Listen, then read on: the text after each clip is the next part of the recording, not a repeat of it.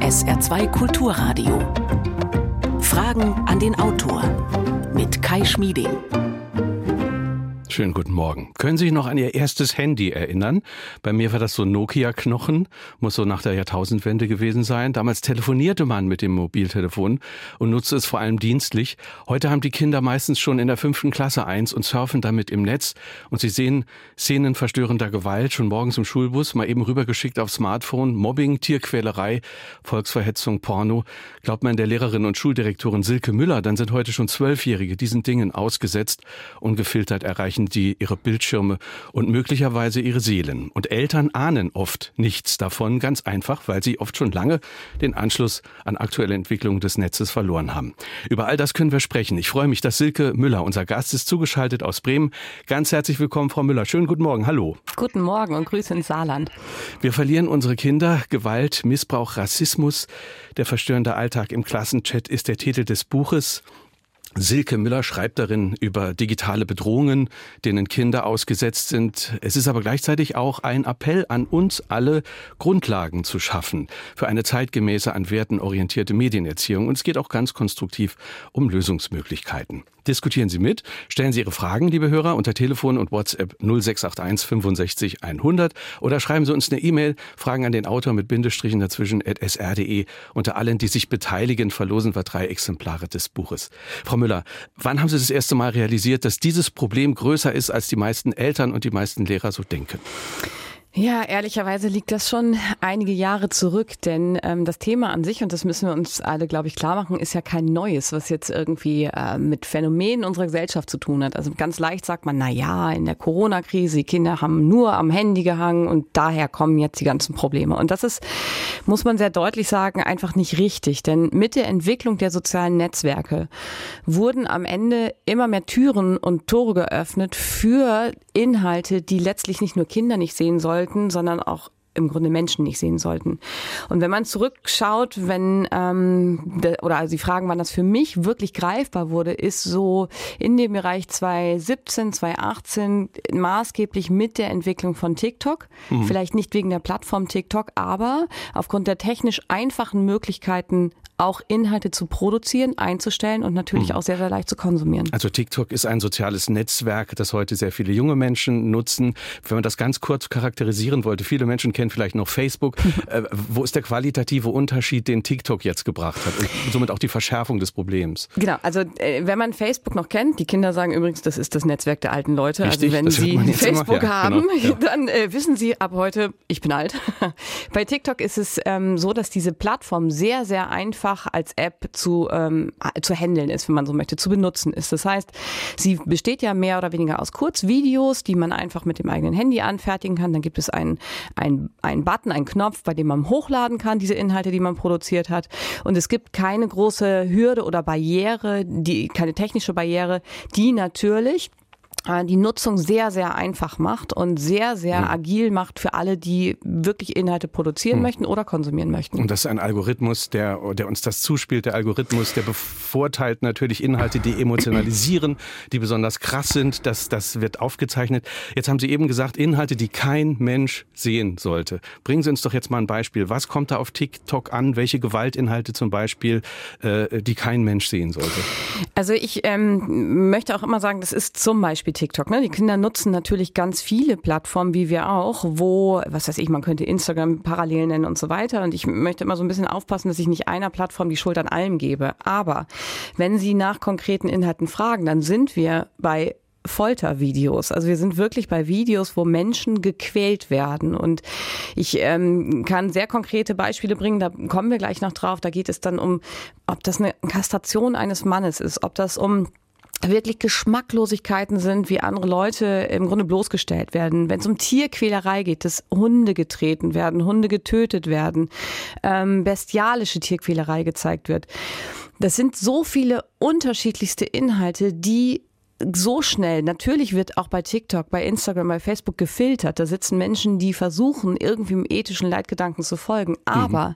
die Menge der Inhalte das ist nicht zu, zu, zu fassen sozusagen, wie viele Dinge dort wirklich auf einen einzelnen Benutzer einprasseln können. Jetzt kommen diese Inhalte, die fallen ja nicht vom Himmel. Genau. Es hat ja auch irgendjemand ein Interesse daran, diese Inhalte auf diesen Markt zu bringen und zu verbreiten. Äh, was sind das für Spieler, die diese Inhalte dann sozusagen in dieses System reingeben? Naja, ich glaube, äh, letztlich Sie sprachen eben davon, dass es äh, grausame Inhalte sind. Und wenn wir mal ein bisschen zurückgehen, die Faszination des Grausamen treibt die Menschheit, glaube ich, um. Und ich, wir brauchen uns alle nichts vormachen, dass Menschen durchaus in der Lage sind, äh, sehr tiefe Abgründe zu zeigen. Die, der Mechanismus bei diesen Plattformen ist natürlich, dass man durch Klickzahlen belohnt wird. Das heißt, Grausamkeit, Sensationsnachrichten, Sie wissen es beim Radio mit Sicherheit genauso, bringt Quote, bringt Klicks, bringt irgendwie so sozusagen Verkehr auf dem eigenen Kanal, Traffic auf dem eigenen Kanal. Und das ist eben das, was äh, Menschen antreibt, zu sagen, hier, es ist mein Kanal, guck mal, wie berühmt ich bin. Aber mit Sicherheit gibt es auch Menschen, die einfach andere schocken wollen, die im Grunde genommen sagen, hey, das ist super, ich will da mal, ich will mal einfach so ein bisschen für Unruhe sorgen. Und das macht mir so extremst große Sorgen, weil wir das nicht einfangen können mit den Möglichkeiten, die wir derzeit mhm. haben. Und dann kommen auch Kinder eben in, in äh, Berührung mit all diesen verstörenden Inhalten. Worauf ich auch hinaus wollte, ist, dass ja auch die Betreiber dieser Kanäle mit Tja. diesen, mit dem Traffic, wie sie es nennen, mit dem Verkehr ja auch Geld verdienen. Es ist ja eigentlich total in deren Interesse, dass sowas ausgetauscht wird, wenn man es jetzt mal zynisch sehen will. Absolut. Ähm, also man muss muss wissen, wenn man diese Plattform nutzt, natürlich sind das kommerzielle Plattformen, die auf maximale Abhängigkeit programmiert sind. Das heißt, große Unternehmen haben ja selbst Psychologen eingestellt, die beraten, wie, und so pervers sich das anhört, aber so ist es, wie mache ich Menschen süchtig im Grunde genommen? Was, was für Dopamine werden ausgeschüttet? Was passiert da, damit ich möglichst lange, möglichst viel Zeit auf diesen Plattformen verbringe? Und selbstverständlich im positiven wie im negativen Sinne wird dafür beworben, wird Geld Geld verdient und wird letztlich kommerziell umgesetzt. Das mhm. muss man wissen. Die Risiken, denen Kinder ausgesetzt sind, äh, haben ja mindestens vier Ebenen, habe ich mir aus dem Buch so mitgenommen. Also sie können im Netz verstörende Inhalte sehen, wie wir eben besprochen haben. Sie können in Kontakt kommen mit problematischen Menschen, da können wir auch noch drüber sprechen. Sie können natürlich zum Kauf von äh, unsinnigen Dingen verführt werden. Aber, und äh, das wird auch manchmal übersehen, das wurde mir durch Ihr Buch auch nochmal bewusst, sie können selbst zu Tätern werden, die ja. Kinder, indem sie Problematisches produzieren und teilen. Ja, sehr schnell. Und das ist eben das, was wir täglich erleben, wo Kinder mm, an sich gar nicht, also ich finde immer, wir müssen ganz vorsichtig sein, Kinder zu kriminalisieren, denn sie nutzen Möglichkeiten, die wir Erwachsenen zur Verfügung gestellt haben oder zur Verfügung stellen. Wir haben ja die Büchse der Pandora geöffnet. Und wenn Sie von diesen problematischen Inhalten sprechen, dann bin ich sehr, sehr schnell im Bereich der Kinder- und Jugendpornografie und dann fragt man sich, äh, jetzt sagt sie nicht kriminalisieren, jetzt spricht sie von Kinderpornografie. Man muss wissen, dass oftmals sexuelle Ersterfahrungen ganz oft über diese Netzwerke ausgetauscht werden. Das erschreckt einen, aber wir müssen in erster Linie, und da muss ich ein bisschen ausholen, begreifen, dass Kinder nicht die digitale von der analogen Welt teilen. Ihre Kommunikation läuft im Klassenzimmer ab, läuft zu Hause ab, aber läuft eben in ganz, ganz vielen Bereichen auch über Netzwerke ab. Das gehört dazu. Das ist Teil leider der Kinder- und Jugendkultur. Und das setzt sozusagen die Möglichkeiten, noch immer das Glas, den Bildschirm zwischen sich haben, setzt eine Hemmschwelle herab. Das heißt, bevor Kinder manchmal im Kinderzimmer oder auf dem Schulhof oder wo auch immer, wie wir das von früher kennen, so die, die ersten Erfahrungen mit Berührung machen, vielleicht mhm. der erste Kuss ausgetauscht wird, finden diese Begegnung im Netz statt. Und dann sind wir in dem Bereich, wenn ich sage Hemmschwellen sinken, dass Kinder natürlich viele Vorlagen haben äh, in puncto Pornografie, dass Intimität anders bewertet wird und dann geht es ganz schnell so, dass sehr despektierliche Fotos, Fotos möglicherweise, die sehr aufreizend sind, bis hin mhm. zu Nacktfotos, werden dann verschickt. Und das ist strafbar. Also es ist ein Beweis der Intimität zunächst mal, dass zwei sich zusammenfinden ja. und die tauschen sich dann mit ihren Smartphones aus und dann ist es ein Nähebeweis, dass, also, dass man sich gegenseitig äh, Nacktvideos möglicherweise ja, schickt. Genau. Nur wenn, wenn die Beziehung. Kinderpornografie. Und das, und das ist dann der Bereich juristisch gesehen der Kinderpornografie. Richtig, denn äh, diese Inhalte zu teilen ist schlichtweg, das, äh, es gibt ein paar Paragraph 184b heißt er im Strafgesetzbuch,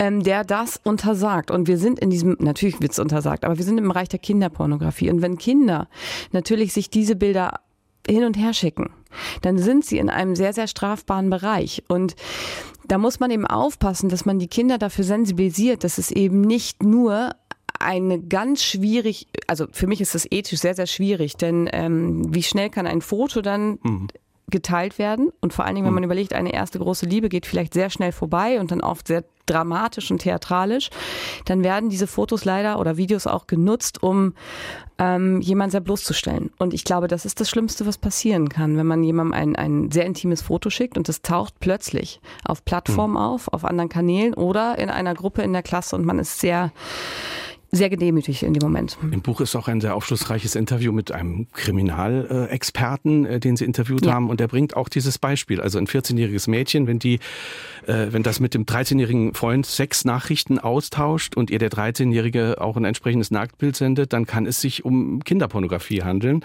Und das 14-jährige Mädchen könnte damit formell ein, äh, ein Verbrechen begehen. Absolut. Und das ist der ähm, Professor Dr. Thomas Gabriel Rüdiger, den ich sehr schätze, denn ähm, er macht Dinge sehr, sehr klar. Und äh, sehr deutlich formuliert er sie. Und ich glaube, wir müssen da auch aufpassen, weil Elternhäuser dazu neigen, dann zu sagen, na, was ist da denn los in dem Elternhaus, dass Kinder das machen? Das ist ja, kann ja nicht Bildungsschicht sein. Das kommt, diese Fälle kommen durchweg in allen Bildungsschichten, in allen Schulformen und quer über, ich würde nicht nur sagen die Republik, sondern wahrscheinlich äh, haben wir ein globales Problem, sondern wirklich in allen Smartphones auf der Welt bei Kindern vor. Das ist nichts, was zu tun hat mhm. mit Erziehung hat versagt oder äh, Bildung ist nicht eingetreten. Das wäre sehr leicht, wenn wir da irgendwie den schwarzen Peter zuschieben. Das dürfen wir nicht tun. Silke Müller ist heute Morgen unser Gast auf SR2 Kulturradio. Das Buch trägt den Titel Wir verlieren unsere Kinder. Gewalt, Missbrauch, Rassismus, der verstörende Alltag im Klassenchat. 0681 65 100 ist unsere Nummer. Wir hören eine erste Hörerfrage. Wie gut oder schlecht ist der Einfluss bei Kindern und Jugendlichen von ihrem Umgang mit Freunden? Ab einem gewissen Alter haben Eltern trotz guter Erziehungsmaßnahmen die schlechteren Karten. Wie sieht die Autorin das? Müller, bitte. Genau, also ich bin sehr dankbar für diese Frage, denn das, was die Hörerin äh, anspricht, ist total wichtig. Wir Eltern begleiten unsere Kinder und wir geben im besten Fall ein gutes Vorbild ab und wir versuchen auf Dinge aufmerksam zu machen. Aber selbstverständlich werden Kinder auch sozialisiert im Freundeskreis. Das kann in der Schule sein, das kann im Sportverein sein, das kann eben in diesen Communities im Netz sein. Und wenn wir jetzt diesen Rückschluss machen, dass diese, diese Communities, sprich diese Gemeinschaften größtenteils auch im Internet entstehen, dann weiß man auch, dass der Einfluss sehr, sehr groß ist. Das heißt, Kinder sind oft gut geschult und wissen durch tolle Medienpräventionsarbeit, was sie dürfen, was sie nicht dürfen. Wenn aber die emotionale Seite, emotionale Seite angesprochen wird, dann handeln sie eben nicht konform, dann handeln sie nicht regelkonform und das ist nach, nach wie vor verständlich. Und was die Hörerin anspricht, ist so, so wichtig, dass man eben weiß. Und deswegen ist eine grundsätzliche gesellschaftliche Aufgabe ja da, diese Kinder ähm, zu begleiten und anders zu erziehen und anders Vorbild zu sein, so wichtig. Weil überall da, wo Kinder aufeinandertreffen, in unterschiedlichen sozialen Herausforderungen, in unterschiedlichen sozialen Settings, ist der Einfluss nach wie vor extremst groß und sogar größer geworden, weil diese, diese Vernetztheit, viel, viel mehr Leute in seinem innersten Kreis zu haben, viel größer geworden ist. Ihre Kritik geht ja im Buch auch über die Sorge hinaus, also dass, dass nur die Seelen der Kinder Schaden nehmen. Sie sehen das ja durchaus auch äh, gesellschaftlich. Also Sie sagen, da wächst eine Generation ran, die sich permanent in einem Raum aufhält, in dem es vermeintlich keine ethischen Grundsätze gibt. Absolut. Und ähm, ich glaube, das ist das, was wir total verkennen, weil, und da bin ich nochmal bei dem Punkt, wir Erwachsenen ganz oft dazu neigen, zu sagen, ja, dann mach halt das Ding aus, mach dein Handy aus und dann ist gut. Geht wir mal nehmen, raus Fußball spielen, ne? Wie, Absolut. so wie wir es früher gehört haben. Mach ja, mal genau. den Computer aus und geh raus. Ne? Absolut. Ne? Ja. Und wir nehmen diese Welt immer noch nicht als wirklich einflussreich wahr, sondern sie verschwindet für uns hinter einer Mattscheibe, die man ja herholen oder ausschalten kann. Und es ist eben nicht der Fall, sondern 24 Stunden am Tag läuft der Mechanismus. Die Postbank-Studie spricht im Moment in diesem Jahr davon, dass Jugendliche zum Alter von 17, 18 64 60 Stunden die Woche online sind. Da braucht man gar keine großen mathematischen Kenntnisse, um zu wissen, dass das bedeutet, das ist ein, mehr als ein halber Tag, wo man im Netz ist. Und das sind genau diese absoluten Schwierigkeiten, dass wir Erwachsenen diese ganze Problematik immer noch nicht ernst genug nehmen. Und wenn Sie von diesen gesellschaftlichen Problemen sprechen, dann sehen Kinder doch sehr genau die Mechanismen, die übrigens wir Erwachsenen zeigen, sprich Hassrede im Netz.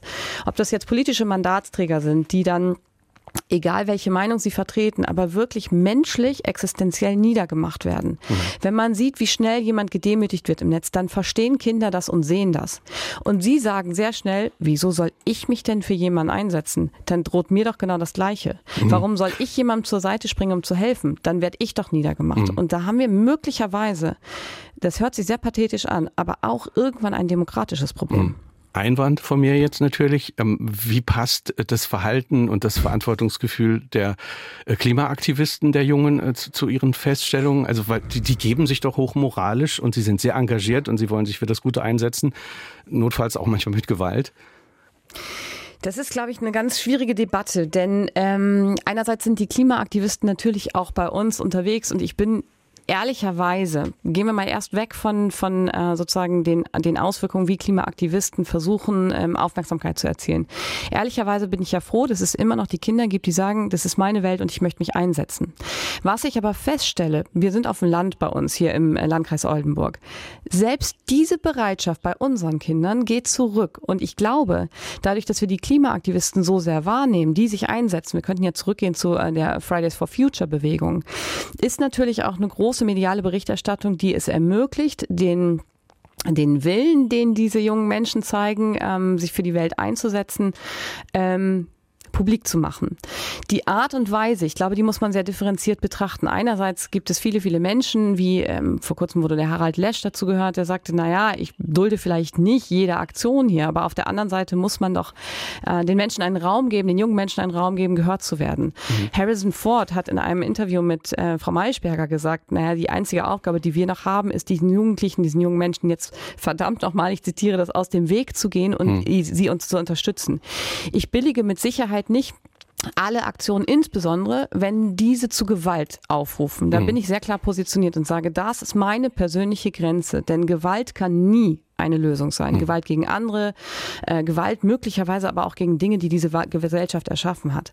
Ich glaube trotzdem, dass ähm, das insofern, Sie haben gefragt, wie passt das denn zusammen? Richtig, weil Sie sagten ja, es fehlt, es fehlt die ethische Richtschnur oder genau. es fehlt möglicherweise der Kompass. Und diese Kinder haben ja offenbar einen. Ja, die Frage ist, wo endet und wo beginnt ein Kompass? Und wo ist die ethische Dimension, wo wir sagen, da hm. muss eine persönliche Grenze sein? Für mich ist immer die persönliche Grenze da, wo die Freiheiten anderer eingeschränkt werden. Hm. Das ist aber sicherlich eine, eine, andere Diskussion, die zu führen ist. Hm. Aber ähm, es passt insofern zusammen, als dass auch die ich sag mal so, ob das jetzt die Aktivisten sind oder wer auch immer es ist, natürlich die Medien nutzen, um aufzurufen, um äh, Gemeinschaft zu bilden. Aber gleichzeitig sind es genau diese Medien, die davon abhalten, weil man sieht, wie jemand dann wirklich degradiert wird, ähm, verurteilt wird, auch tatsächlich ethisch verurteilt wird, dass viele Kinder, die ich zum Beispiel wahrnehme, eben nicht diejenigen sind, die sagen, ich gehe sofort auf die Straße und sagen, macht mal, ich mhm. habe keine Lust, mich da durchs Netz ziehen zu lassen. 0681 65 100 ist unsere Nummer. Wir hören eine nächste Hörerfrage. Frage. Sind der Autorin Unterrichtsmodelle bekannt, in denen die Schülerinnen und Schüler in ihrer persönlichen Internetnutzung aktiv begleitet werden? Sind solche Modelle denkbar und woran scheitern sie bislang? Das ist auch eine total interessante Frage, denn es gibt ganz, ganz viele tolle Modelle. Also ich fange mal an mit ähm, klassischen Präventionsmodellen, die beispielsweise die Initiative äh, ClickSafe, da sie bringt sozusagen ähm, ja, ich würde noch nicht mal sagen wertekonforme, ähm, wertekonformes Umgehen im Netz bei, aber erstmal sicheres Umgehen im Netz. Dann gibt es die Initiative Uport. Ich schreibe von denen, die beispielsweise ähm, Medienscouts ausbilden. Wir kennen das unter Klasse Streitschlichter. Das sind dann Schüler, die füreinander da sind und ähm, versuchen, miteinander auch Streit im, im, im Netz zu, zu schlichten, zu regeln, wie auch mhm. immer. Es gibt super gute Rechtswebinare von ähm, der Rechtsanwältin Gesa Stückmann, die die Initiative Law for School ins ähm, Leben gerufen hat, wo Webinare darüber aufklären, was Schüler dürfen, was Schüler nicht dürfen, was man als Mensch darf, nicht als gesellschaftliches Mitglied, ist übrigens auch super für Eltern und Lehrkräfte. Mhm. Aber die konkrete Frage, wie man wirklich gut im Internet unterwegs sein kann, dazu hatte ich gerade letzte Woche ein Gespräch mit ähm, einer Initiative, die heißt Digital School Story. Und die versuchen, Kindern beizubringen, wenn ich denn produzieren möchte. Ich kann ja nicht nur alles verteufeln und sagen, auf gar keinen Fall, dass du jemals ein Video machen und ins Netz stellen. Die Kinder machen es sowieso. Und wenn ich es nur verteufel und verbiete, ja, dann haben wir ein Riesenproblem, weil sie dann ungeschult und unreflektiert und völlig arglos auf die schiefe Bahn vielleicht geraten. Hm. Und diese Digital School Story sorgt dann dafür, dass man sagt, wenn du, wenn du Content, also Inhalte produzieren möchtest, dann gilt es, das und das und das und das zu beachten. Und die befähigen zum Beispiel Lehrkräfte, das auch im Unterricht dann an die Kinder ranzubringen, näher zu bringen, mit ihnen zu üben. Und das bedeutet dann nicht im Umkehrschluss, jedes Kind wird jetzt ein YouTuber oder ein TikTok oder ein Influencer. Nur, wenn ich irgendwann mal in diese in diese Idee komme oder in diesen Wunsch komme, selber etwas ins Netz stellen zu wollen, dann bin ich vielleicht besser dafür vorbereitet. Und der Hörer fragte nach dem Programm.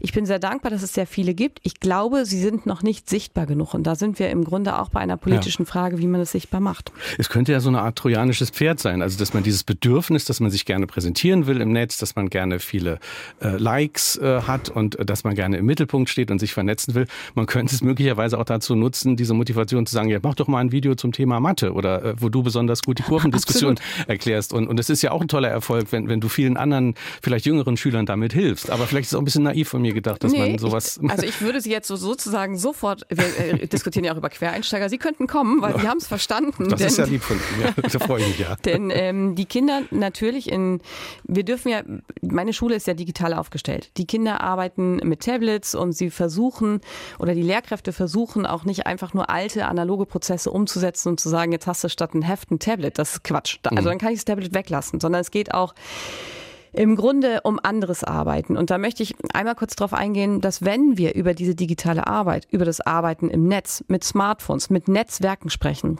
dann gibt es die sogenannten 21st Skills, das heißt die, diese Kompetenzen fürs 21. Jahrhundert. Und dabei sind mir die sogenannten 4K total wichtig. Das heißt, wir sollten in der Bildung aufpassen, dass Kinder gut kommunizieren können und zwar egal wo, auf Augenhöhe miteinander, egal wo und durch welche Technik oder im analogen Raum. Es geht um Kreativität und da sind wir wieder bei den Netzwerken. Natürlich geben die auch einen unglaublich guten Raum für kreative ähm, Dinge, kreative Ideen. Hm. Sie sprachen gerade von den Mathe-Videos. Ich habe Mathe, Mathe gehasst und hätte ich ein lustiges Video gesehen, ich glaube, ich hätte es sofort besser verstanden. Hm. Natürlich ist es super. Es geht aber auch um Kollaboration, das heißt, wie ich lerne, miteinander zu arbeiten. Die Probleme in unserer Gesellschaft sind groß, die globalen hm. Herausforderungen kaum noch lösbar und es geht nur mit vereinten Kräften, also mit dieser Gemeinschaft, mit Kollaboration. Und das Allerwichtigste, und das ist dieses vierte K, ist das kritische Denken. Und ich glaube, wir Erwachsenen sind da gerade kein gutes Vorbild, dass wir Dinge mal kritisch hinterfragen, dass wir uns kritisch hinterfragen. Gucken wir ein bisschen in die nahe Zukunft, künstliche Intelligenz das Ende der Wahrheit möglicherweise, dann wissen wir nicht mehr, was wir glauben können. Fake News, was ist richtig, was ist nicht richtig. Und das muss genau das sein, was wir im digitalen Arbeiten in der Schule umsetzen. Und mhm. gerade dieser Kreativbereich, wofür ich Sie jetzt dann ja einstellen würde, gerade dieser Kreativbereich ist unglaublich gut und gibt ganz viel Potenzial, aber man muss es können dann äh, verhandeln wir vielleicht nach der, nach der Sendung Sehr weiter. Gerne. Nein, mein Arbeitgeber braucht keine Angst haben. Äh, äh, wir hören eine nächste Hörerfrage. 0681 65 100 ist die Nummer. Neurotische Fehlentwicklungen von Kindern hängen nicht zu selten mit Störungen zusammen, die aufgrund einer mangelhaften Urbeziehung zur Mutter beruhen oder umgekehrt einer mangelhaften Ablösung von der Vorherrschaft des mütterlichen Prinzips. Man kann das Leben nicht designen, um es mal so auszudrücken. Don't push the river. Entwicklungen und die Natur haben ein Eigenleben und eine Eigenzeit. Eventuell verlieren die Kinder ja auch ihre Eltern können.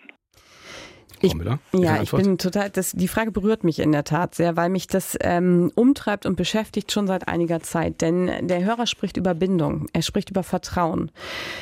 Und da müssen wir in den Kinderwagen schauen. Und wann entsteht eigentlich Bindung? Eigentlich doch durch Nähe, durch Augenkontakt und so weiter. Und wissen Sie, wenn ich, wenn jeder von uns auf der Straße unterwegs ist, im Restaurant, im Bus, in der Bahn, auf dem Kinderspielplatz, mir wird manchmal schlecht, wenn ich sehe, wie wenig Eltern ihre Kinder noch sehen. Das heißt, dieses Bild, dass man diesen Kopf runter und nur auf dem Handy hm. ähm, unterwegs ist. Das kennen wir, glaube ich, alle. Mhm. Das bedeutet, dass im Kinderwagen, da war ich eben gerade, die Eltern vielleicht ihre Kinder gar nicht mehr anschauen, sondern permanent aufs Handy gucken oder im schlimmsten Fall ihr Kind ständig ablichten, um es mit diesen Fotos alleine schon durchs Netz zu jagen und mhm. sämtliche äh, ein Recht auf Persönlichkeit dort unterwandern. Und Diese Bindungslosigkeit führt zu Beziehungsunfähigkeit. Das heißt, am Ende entscheidet sich doch ein ethischer Grundgedanke, dass Menschen geschützt werden müssen, dass wir miteinander respektvoll und tolerant umgehen müssen, schon sehr, sehr früh. Und ich habe vor kurzem in Kiel mit der Kultusministerin Prien darüber sprechen dürfen, dass ich es für richtig hielte, dass bereits bei den U-Untersuchungen, das heißt bei den ersten Untersuchungen beim Kinderarzt, auf die Gefahren von Bindungslosigkeit, die entsteht durch eine zunehmende Nutzung von sozialen Netzwerken oder eben Internetnutzung. Wir können ja Online-Games genauso dazuziehen und dieses ständige Zocken im Netz. Hm. Ähm, dass selbst da schon aufgeklärt werden muss, was wir, und der Hörer hat recht, dann verlieren die Kinder nämlich auch ihre Eltern und die Bindung zu den Eltern, was wir den Kindern antun, wenn wir sie nicht mehr in diesem Urvertrauen abholen. Mhm. Und ich glaube, das reicht nicht anzufangen im Kindergarten und in der Grundschule oder dann in der weiterführenden Schule. Es ist viel zu spät, sondern Bindung beginnt früh. Da muss es hin. Man muss die Eltern damit ins Boot nehmen. Man kennt ja auch die Bilder vom, vom Spielplatz. Das, das Kind ist irgendwie, das klettert auf dem Klettergerüst und, und man sieht dem, dem Kind an, es würde jetzt gerne gesehen werden, wie ja. toll es das kann. Ja. Und dann sitzen Eltern teilweise auf der Bank und gucken aufs Smartphone. Aber ich will mich da gar nicht rausnehmen. Das ist mir mit Sicherheit auch schon passiert. Absolut. Es ist halt auch die permanente Verführung, die, die wir alle in der Tasche haben und äh, ständig das Gefühl, man verpasst was oder jetzt schreibt vielleicht auch jemand von der Arbeit. Ne? Das, das ist Absolut. das Gesamtsystem, in dem wir alle auch drinstecken. Ja. Absolut. Also ich sehe das ziemlich ähnlich und ich glaube, keiner von uns darf sich rausnehmen. Ich ja. würde ja sogar, ich sage immer, ich, wenn ich zehn Kilometer gefahren wäre und feststelle, mein Handy fehlt, dann würde ich umdrehen. Aber ich komme gar keine zehn Kilometer, weil mir das sofort das auffällt. Sie das Handy ist nicht ja, da. Schreiben so. Sie sehr ehrlich im Buch, ja. Ja, und natürlich, ich habe eine totale Abhängigkeit. Ich bin auf jedem Netzwerk unterwegs, ich checke ständig, ist eine neue Nachricht da, ich checke ständig meine E-Mails. Ich hänge in dieser gleichen Abhängigkeit, die Sie ja gerade ansprechen, die wir gesellschaftlich haben. Jetzt, haben wir, jetzt haben wir über die, also über die Bindungslosigkeit äh, gesprochen oder, oder, oder das Problem, eine Bindung äh, zu bekommen. Ähm, und Sie, Sie, beobachten die ganze Situation ja als Lehrerin, als Praktikerin. Also Sie haben diese Fälle, die Sie vorhin geschildert haben, mit Gewalt. Wie ist das denn? Äh, kommen ähm, dann Kinder entsetzt auf Sie zu, die dann so etwas bekommen haben, einen, einen Gewaltinhalt, einen, einen abstoßenden Inhalt und zeigen den? Äh, oder ist es dann doch so, dass man inzwischen sagen muss, es lässt die kalt äh, und, und Sie sind eher verroht und abgestumpft und sagen, ja, das ist eben Teil von unserem Spaß, dass wir sowas teilen hier, Bilder von Kastrationen oder Videos von Kastrationen? Das ist beides. Also im Grunde muss es uns gelingen, dass wir eine Besprechbarkeit der Themen herstellen. Das heißt, als klassisches Beispiel versuchen wir bei uns an der Schule, übrigens zu jedem Thema, nicht nur zum digitalen Thema, das Prinzip der offenen Türen und der offenen Ohren und Herzen zu fahren. Das heißt, die Kinder können jederzeit kommen. Manchmal ist es nervig, wenn sie in der Pause wieder stehen und klopfen und sagen, ich habe da noch mal was. Mhm. Aber sie können jederzeit kommen. Und diese, dieses Ernstnehmen der Problematik der Inhalte im Netz, das ist, glaube ich, wir haben 40.000 Schulen ungefähr in unserem Land noch nicht überall angekommen, dass Kinder da wirklich mit Inhalten konfrontiert werden, die sie belasten. Wir haben bei uns an der Schule eine, ich schreibe davon auch, eine sogenannte Social Media Sprechstunde eingerichtet. Allein der Name, da kann man sagen, naja, du willst nicht die Netzwerke und andererseits bietest du so eine, Sprech, äh, so eine Sprechstunde an. Natürlich möchte ich die Netzwerke und natürlich möchte ich sie jetzt auch nicht manchmal schon, müsste ich eine kleine Klammer machen, nicht abschalten. Aber ich muss den Kindern auf Augenhöhe begegnen. Und alleine durch den Begriff sehen sie, alles klar, das ist unser Bereich, da interessiert sich jemand für uns, also gehen wir mal hin. Und wenn Sie dann fragen, kommen die Kinder immer und zeigen Ihnen gewaltverherrlichende Videos, dann glaube ich mittlerweile schon, dass Sie es machen, weil Sie übrigens auch mein, unser und das schulische Interesse sehen und sagen, okay, die interessieren sich echt dafür, dann klären wir doch mal ein bisschen auf. Wir können jetzt mal was zeigen. Wir mhm. können mal in die Rolle der Erklärenden schlüpfen. Das ist mhm. das eine. Das andere ist aber auch, dass ich wahrnehme, dass wenn ich etwas aus ethischer Sicht verurteile und sage, Leute, das geht doch nicht, dass die Kinder einen anderen Blick auf die Dinge haben und sagen, na ja, aber so schlimm ist das jetzt nicht. Es gibt doch noch tausende andere schlimme Dinge. Es interessiert mich nicht so richtig. Das nehme ich schon auch wahr und das macht mir eben auch Sorge. Wenn Betroffenheit nicht mehr da ist, wird sich auch keine, keine Haltungsänderung einstellen. Welche Konsequenz hat das im Zweifelsfall? Also wenn Sie jetzt sehen, da ist was Justiziables verschickt worden, äh, rufen Sie dann auch die Polizei oder, oder wie, wie ist dann der nächste Schritt, wenn das ja. Kind zu Ihnen gekommen ist und das Ihnen gezeigt hat? Ja, also ich glaube, man muss das deutlich voneinander unterscheiden, ob es ein moralisches Dilemma ist. Da sind dann, ähm, was weiß ich, Sozialpädagogen gefragt, dann besprechen wir mit den Kindern, ob zu einem bestimmten Zeitpunkt es nicht doch sinnvoll ist, dass wir gemeinsam mit Eltern sprechen und so weiter. Das ist so diese, dieses Dilemma, wenn man sagt, ah, da sind jetzt Nachrichten geschrieben worden, die waren nicht gut, Sprache ist verroht und so weiter. Jetzt bleibe ich mal bei diesem Beispiel Kinderpornografie. es gibt zum Rechtsstaat keine zwei Seiten. Es gibt richtig oder es gibt falsch. Und das versuchen wir den Kindern ebenso zu vermitteln. Und natürlich können wir, wenn strafbare Inhalte auf dem Tisch liegen, nicht sagen, ach komm, das lassen wir mal unter den Tisch fallen. Das wäre übrigens auch schlechtes Beispiel für die Kinder. Hm. Was wir aber nicht machen, ist dann zu sagen, wie kannst du nur? Das heißt, dieser Satz fällt bei uns nicht. Es sei denn, man hat den Fehler das zweite oder dritte Mal gemacht. Dann werde ich auch echt sauer. Hm. Aber dann kommt es darauf an, die Kinder an die Hand zu nehmen und zu sagen, wir haben jetzt ein Problem und die Schritte müssen jetzt folgen. Aber wir sind bei dir und wir weichen nicht von deiner Seite und dir wird nicht der Kopf abgerissen, bis dieses Problem gelöst ist, sind wir da. Das ist total wichtig und es ist, glaube ich, auch wichtig für eine äh, nicht nur Werteerziehung, sondern auch für eine im ähm, Grunde genommen demokratische Erziehung, die sich auf unser Grundgesetz mhm. oder die auf unserem Grundgesetz fußt. Natürlich muss man wissen, es gibt Gesetze, es gibt Regeln und es gibt ein Übertreten dieser und dann gibt es Folgen. Das ist ganz klar. Sie hören SR2 Kulturradio. Silke Müller ist heute Morgen unser Gast. Ich sage nochmal den Buchtitel. Wir verlieren unsere Kinder. Gewalt, Missbrauch, Rassismus. Der verstörende Alltag im Klassenchat. 0681 65 100 ist unsere Nummer. Wir hören eine nächste Frage. Diese Wunderwerke der Technik, die einige Funktionen in Minimalform in sich zusammenfassen, bewundern wir doch alle.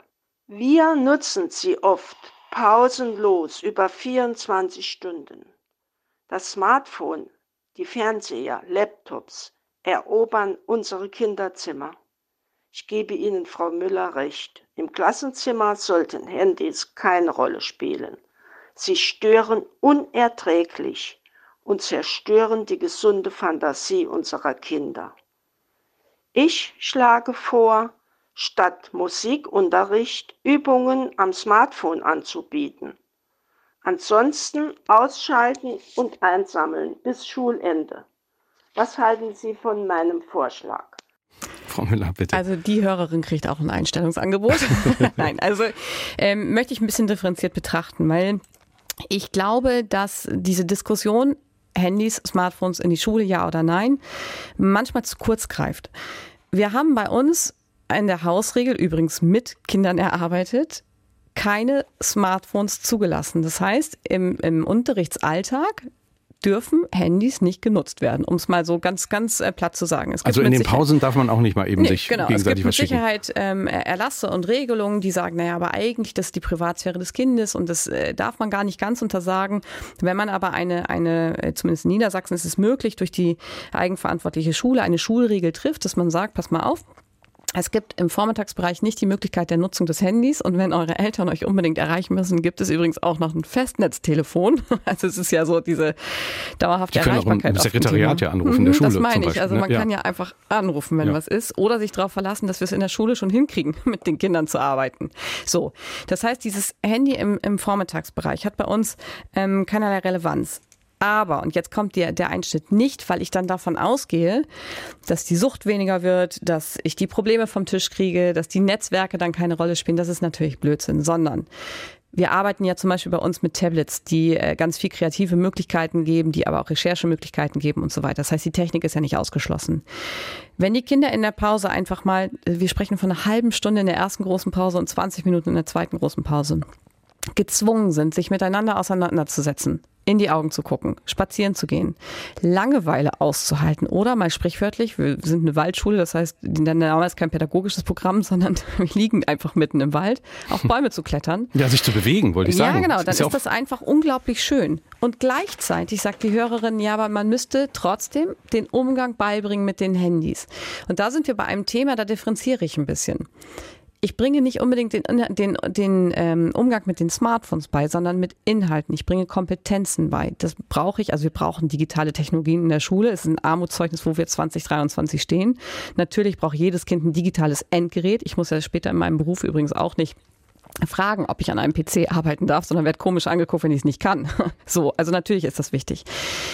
Diese Smartphones als Privatnutzung zu betrachten im Unterricht, das finde ich schwierig. Und der Musikunterricht ist aber trotzdem genauso wichtig. Das heißt, äh, wirklich, ich muss ja alles in meinem Hirn ansprechen, damit ich von allen Seiten aus gut ausgebildet und geschult werde. Aber, mhm. wo die Hörerin recht hat, diese digitale Grunderziehung und der ethische Grundgedanke und übrigens auch ein Grundverständnis für künstliche Intelligenz, das schaffe ich nicht nur in einer Stunde in der Woche abzubilden. Das heißt, natürlich müssen wir uns darüber Gedanken machen, dass dieses System Schule, das 200 Jahre lang funktioniert hat, aber so in dieser Form jetzt nicht mehr, weil es nicht bereit ist, nicht gut aufgestellt ist für die Herausforderungen der Zukunft, absolut verändert werden muss.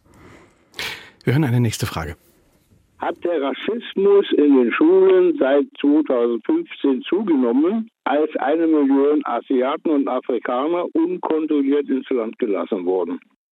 Der Hörer fragt nach Rassismus. Ja, genau. Und ich glaube, ich meine, mein Buchtitel spricht von Rassismus, aber ähm, auch da müssen wir aufpassen. Und da müssen wir, glaube ich, auch gesellschaftlich aufpassen, ähm, keine falschen Debatten aufzumachen.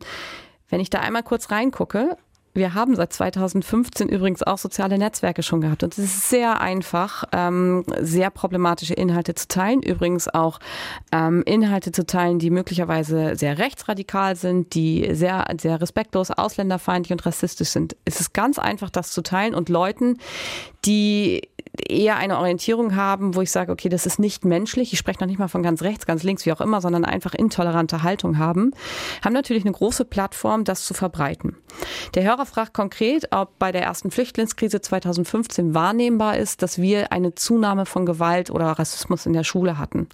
Das würde ich gerne zurückspielen und sagen, haben wir nicht tatsächlich gesellschaftlich ein Problem, dass wir sehen, die Intoleranz wird stärker. Und wenn man Kindern eins zuschreiben kann, dann ist sie, dass sie ein sehr offenes Herz haben. Das, was ich wahrnehme in Schulen, und ich spreche jetzt im Moment sicher nicht von den Brennpunktschulen, aber was ich wahrnehme, ist, dass Kinder sehr bereit sind, ihr Herz zu öffnen und eine ganz bunte Gesellschaft zu tolerieren. Das sind ja eher wir Erwachsenen, die unser Bild und unsere Einstellung und unsere politische Haltung weitergeben. Hm. Das heißt, das kann ich mit einem klaren, für mich, für meinen Bereich, in einem klaren Nein beantworten. Aber was ich merke, diese intolerante und diese aggressive Haltung, die wir gesellschaftlich haben, die spiegelt sich natürlich in den Netzwerken und dann am Ende auch auf den hm. Schulhöfen wieder. Sie schreiben im, Buch, dass es ganz wichtig ist, dass äh, auch wir Eltern äh, oder auch ältere Menschen am Ball bleiben und, und sich dafür interessieren, was passiert denn da in den Netzwerken. Und auch bei neuen äh, Entwicklungen äh, dabei sind und nicht sagen, ja, das interessiert mich alles nicht mehr. In, in, dem Sinne muss man vielleicht auch noch über ein paar Erscheinungen sprechen, die Sie im Buch beschreiben. Ähm, es gibt sogenannte Challenges, Herausforderungen, äh, Wettbewerbe. was ist daran der Reiz und, und wann wird das problematisch? Vielleicht beschreiben Sie mal ein Beispiel, äh, das das möglicherweise auch Ihnen aus dem Buch noch sehr gut in Erinnerung ist mit den jungen Mädchen, was die da machen bei diesen Challenges. Also es, es ähm, ihr könnt ja mehrere konkrete Beispiele nennen. Um das einmal zu erklären, auch für die Hörer, das ist am Ende nichts anderes als Mutproben. Die kennen wir schon immer. Ne? Jemand macht was und sagt, jetzt müsst ihr das auch mal nachmachen und dann muss es der Nächste nachmachen und so weiter. Und ein klassisches Beispiel, was vielleicht noch viele Hörer vor, vor Augen haben, ist, dass es vor Jahren diese, diese Ice Bucket Challenge gab. Das heißt, da haben sich Leute immer Wasser genommen, kaltes Wasser und über den Kopf ge gegossen und jemand und das war für einen guten Zweck, ja, die nominiert, genau. Das war ne? für, ja. für äh, eine Krankheit, sozusagen, um da Aufmerksamkeit zu bringen. Das war lustig, da haben wir selber daran teilgenommen. Das war wirklich lustig. Jetzt gibt es aber Challenges, die ähm, finde ich höchst problematisch. Fangen wir an mit den gesundheitlich bedrohenden Challenges. Das heißt, Blackout Challenge, dass man sich selber die Luft nimmt, fast bis zur Besinnungslosigkeit. Ähm, erst gerade oder Deo einzuatmen. Wir hatten einen Todesfall, der ist noch gar nicht so lange her in Deutschland, wo ein, ein Mädchen sich im Frühjahr tatsächlich wegen dieses Deo einatmen, sie ist gestorben daran. Das sind so dramatische Fälle und da muss ich immer tief durchatmen. Ich denke, es reicht doch ein, ein so dramatischer Fall, um eine Grenze zu ziehen. Dann mhm. gibt es aber Challenges, die ähm, völliger Schwachsinn sind. Ich bleib mal bei, bei mutwilliger Zerstörung. Wir hatten so die Challenge oder den Trend, Schultoiletten zu verwüsten. Da wurde dann einfach Papier genommen, nass gemacht in der Toilette und an die Wände geworfen. Das hält dann wie Kleister. Dass das aber auch irgendjemand wieder wegmachen muss, dass da Reinigungskräfte und Hausmeister und wer auch immer drunter leiden, das wird dann nicht, nicht formuliert und ist den Kindern nicht klar. Aber Challenges werden dann wirklich dramatisch, wenn wir in einen Bereich kommen, ich mir denke, mein Gott, das ist ja fast, ähm, das ist Pornografie, das ist ähm, Prostitution und da möchte ich zwei Beispiele geben, die sehr erschreckend sind. Es gibt diesen Trend und diese Challenge, die nennt sich für was ich blown würde und für was ich blown würde, damit ist die Sexualpraktik des Oralverkehrs gemeint. Und da muss man sich die Videos vorstellen, das ist immer so mit der Selfie-Kamera vom Handy aufgenommen ist, oftmals dann im Kinderzimmer, dann liegen Kinder auf ihrem Bett oder sitzen in sehr obszönen Haltungen dort. Ähm, es wird eine Luxusmusik kurz im Hintergrund angespielt und dann steht da beispielsweise für eine einzelne Matte, für die neuen Sneakers, für Konzertkarten. Hm. Da, da kriege ich, da kriege ich wirklich einen kalten Schauer, weil das ist für mich dann Prostitution an der Stelle. Ne? Für was würde ich das tun? Hm. Und gleichzeitig ist es aber auch, dass wenn wir von Verrohung sprechen oder wenn wir davon sprechen, dass so, ein, so eine moralische Grenze möglicherweise verschwindet, dann bin ich bei einer Challenge, das war die Dick Pick Challenge. Das heißt, Dick Pick ist ein Ausdruck für, für den Penis am Ende, für einen irrigierten Penis. Und da hatten Kinder, und das war ein, äh, leider übrigens nicht nur deutscher Trend, sondern der kam relativ häufig vor über eine Plattform, ähm, die, wenn Sie so wollen, Sie haben es am Anfang schon mal gesagt, es sind halt auch Menschen unterwegs, die alles andere als gute Dinge im Schild haben, die Pädophile sehr aufrufen. Das ist eine Kommunikations- und eine Chatplattform, die hieß seinerzeit Knuddels. Das könnte aber auch jeder andere sein.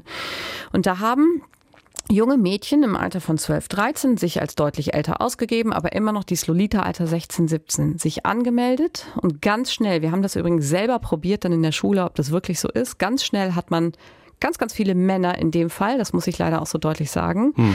in einem Alter, 30, 40, wie sie sich dann auch immer ausgeben, aber erwachsen, die Kontakt aufnehmen. Und dann innerhalb von Sekunden hat sich die Sprache sehr sexualisiert. Mhm. Die Kinder haben sehr provoziert. Und das, äh, der, der Wille war, wer hat als erstes das Bild das eines Bild. irrigierten Penis? Es ist eigentlich kaum, also es ist schwer zu ertragen. Ja. Also zwölfjährige, also es ist auf mehreren Ebenen äh, ja. ganz merkwürdig, die, die Vorstellung. Zwölfjährige geben sich als 16-Jährige ja. aus. Und es erzählt auch sehr viel über erwachsene Männer. Also dass, dass die dann auch so gerne Selbstporträts ihres Intimbereichs verschicken. Ja, genau. Also das ist natürlich Tür und Tor offen durch die Netzwerke für Pädophilie. Das muss man wissen. Hm natürlich.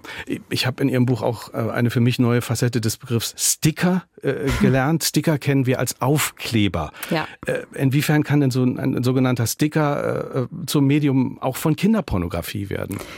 Das ist gut, dass Sie es fragen. Ich musste selber mich, als dieser Trend aufkam, mit den Stickern erstmal dran gewöhnen, weil ich dachte, okay, ich habe die früher gesammelt. Das waren die Aufkleber in meinem Sticker-Album, so wie wir es noch kennen. Man muss sich das vorstellen, man kennt Bilder, die über WhatsApp, über Snapchat, über Signal, über Threema verschickt werden, einfach nur Bilder.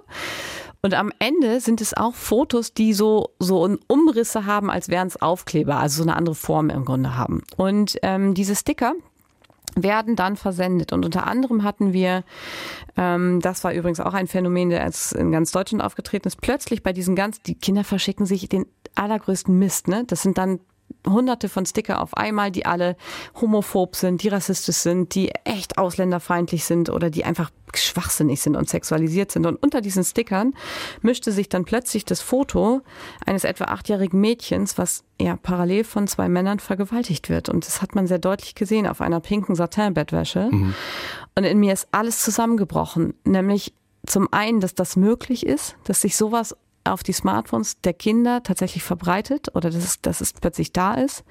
Und auf der anderen Seite, dass von den ganzen Kindern kein Kind gekommen ist und gesagt, gucken Sie mal, Müller, das geht doch nicht, sondern dass es so untergegangen, so hingenommen wurde und erst in der direkten Konfrontation, die natürlich dann folgte, ähm, waren die Kinder extremst betroffen. Mhm. Also ne, da, da, wurde ihnen klar, um Gottes Willen, ja. Das heißt, es wird dann relativ gedankenlos auch sowas verbreitet.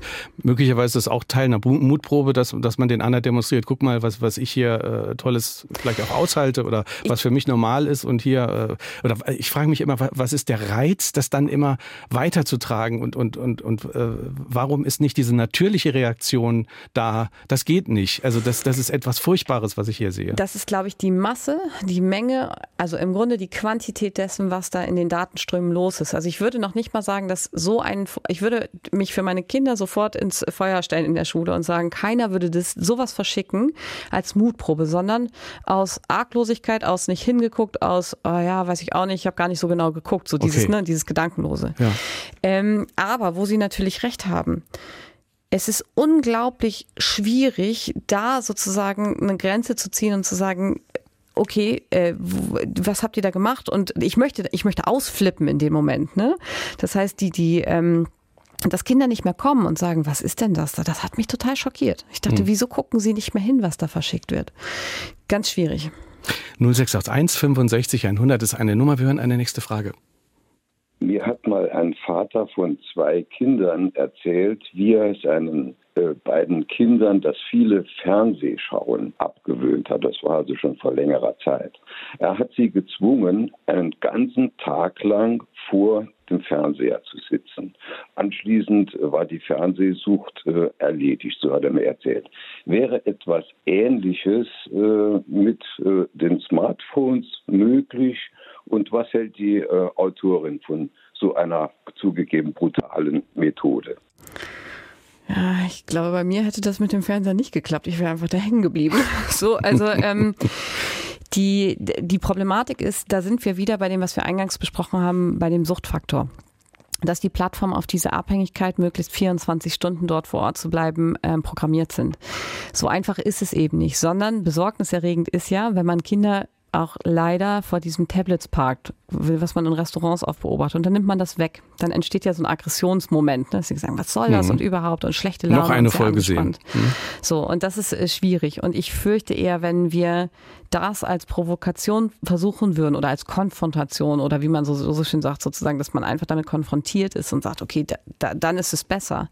Das würde nach hinten losgehen, sondern diese Abhängigkeit würde deutlich, deutlich schlimmer werden im Sinne von nicht mehr essen, nicht mehr trinken mhm. und wirklich nur noch in dieser Welt gefangen sein. Mhm. Ich glaube, dass das nicht funktioniert. Zumal ist ja auch etwas verkennt, was wir auch schon gesagt haben, das Internet ist nun mal überall und ja. die Abhängigkeiten des Netzes sind überall und haben in dem Moment äh, nichts mit einem Gerät zu tun. Ich komme nochmal zurück auf die Sticker oder auf die problematischen Inhalte, die quasi en passant verteilt werden. Die sind überall. Ja. Sie, Sie erinnern uns nochmal dran, die wir iPhones in unseren Taschen haben. Es gibt eine Funktion, die ermöglicht es äh, quasi äh, wildfremden Menschen, äh, die nebeneinander im Bus sitzen, einfach mal kurz sowas auszutauschen. Genau, die Problematik ist, das gibt es im Grunde genommen mit, mit äh, jeder Technologie, aber beim, beim Smartphone, wenn wir jetzt bei der ja, iOS sind, dann beim iPhone sind, dann ist es das sogenannte Airdroppen.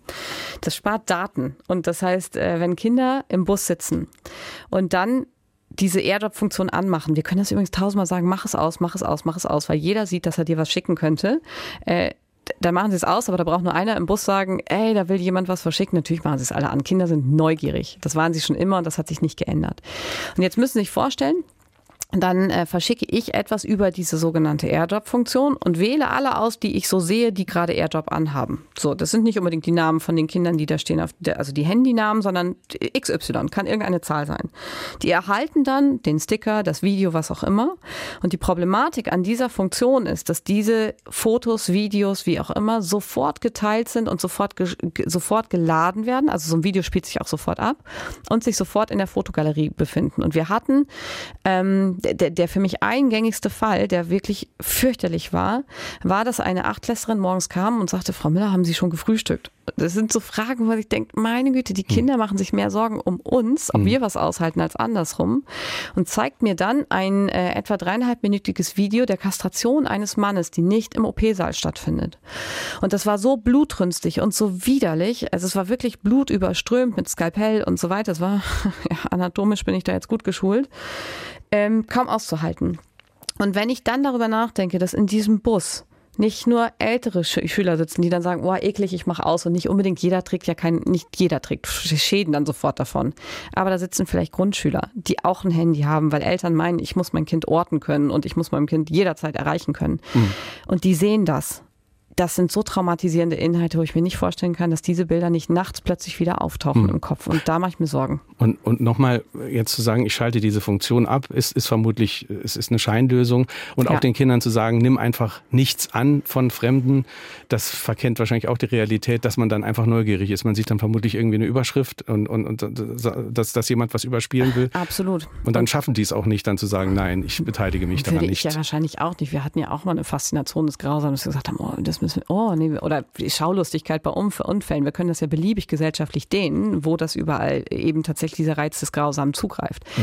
Und da sind wir am Ende bei einer politischen Diskussion und bei einer politischen Debatte, denn es geht ja nicht darum, dass ich das, oder es geht natürlich darum, dass ich das konsumiere, aber das ist nicht Anfang des Problems. Anfang des Problems ist, dass solche Videos überhaupt ins Netz gelangen können. Mhm. Und dass keine Technologie greift, kein Gesetz greift, keine Barriere greift, die das schlichtweg sofort verhindert. Da setze ich übrigens viel auf künstliche Intelligenz, auch wenn ich da große Ängste habe, dass vielleicht die Möglichkeit, Inhalte solcher Art zu filtern, besser wird. Und mhm. besser wird sozusagen, dass Inhalte rausgefiltert werden. Es braucht trotzdem unbedingt politisch flankierende Maßnahmen, die endlich mal Grenzen setzen, denn die haben wir nicht. Müsste man manchmal so ein Netzwerk wie, wie TikTok dann einfach auch abstellen in Deutschland?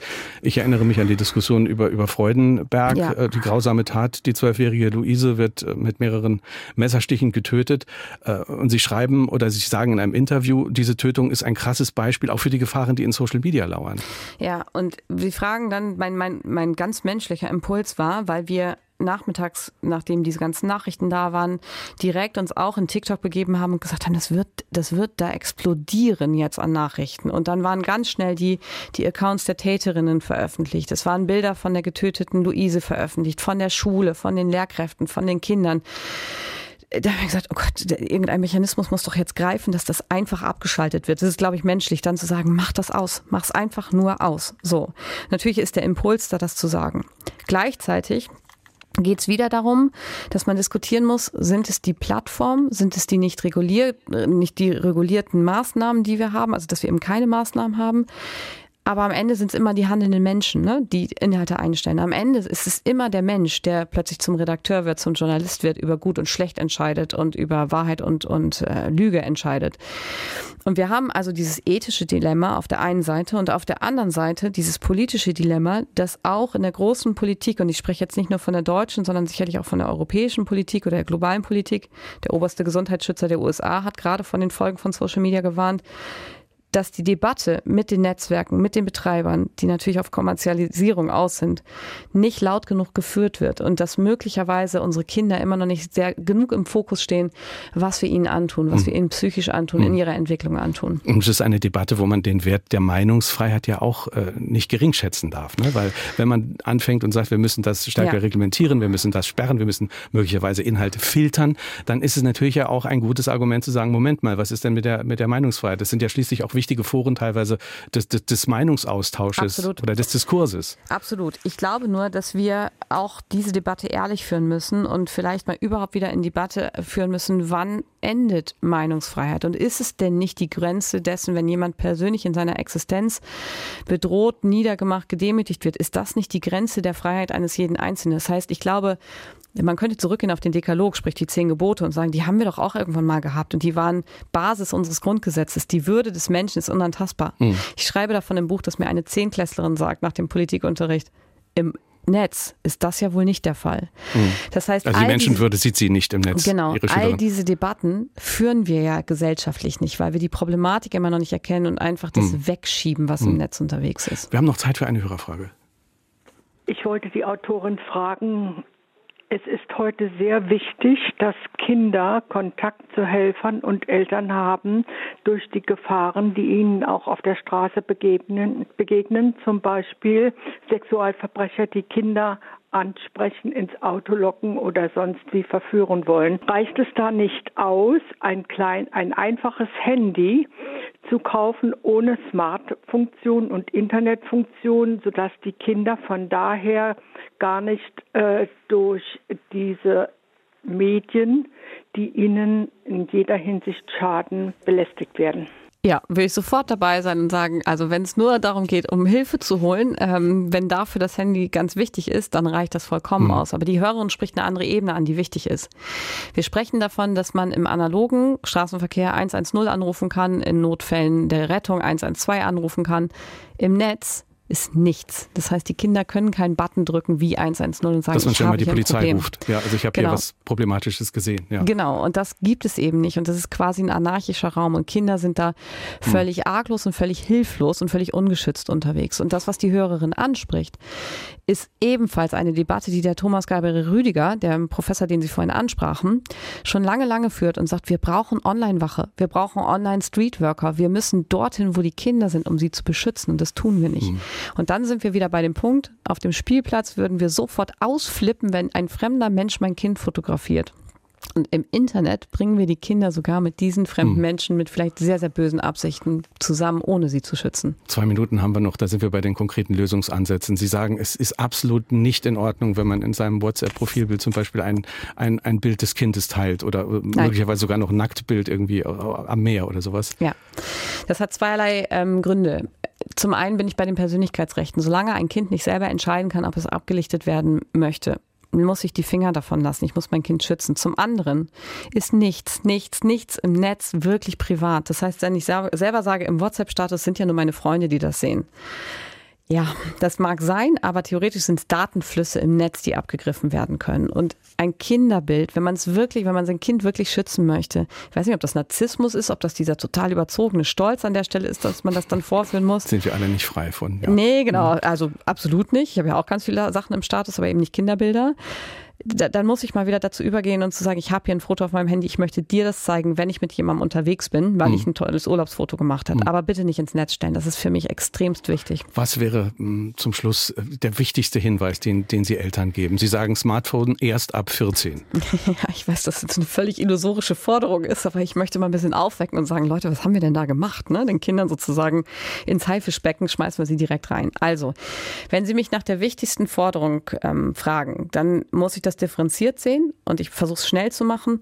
Einerseits Halbe Minute. Ist, ist die politische Forderung da, andererseits kein Kinder, kein Handy im Kinderzimmer zur Schlafenszeit und niemals den Satz, mein Kind macht das nicht, um nicht die Chance zu nehmen, dass die Kinder wirklich mit mir sprechen, wenn sie ein Problem haben und ansonsten interessiert daran bleiben, was in diesen sozialen Netzwerken passiert. Immer. Und nicht sagen, das ist halt alles nicht mehr meins. Immer. Und äh, dabei bleiben und mit den Kindern. Ich habe im Buch viele, viele Ideen aufgeschrieben und mittlerweile schon weitere entwickelt.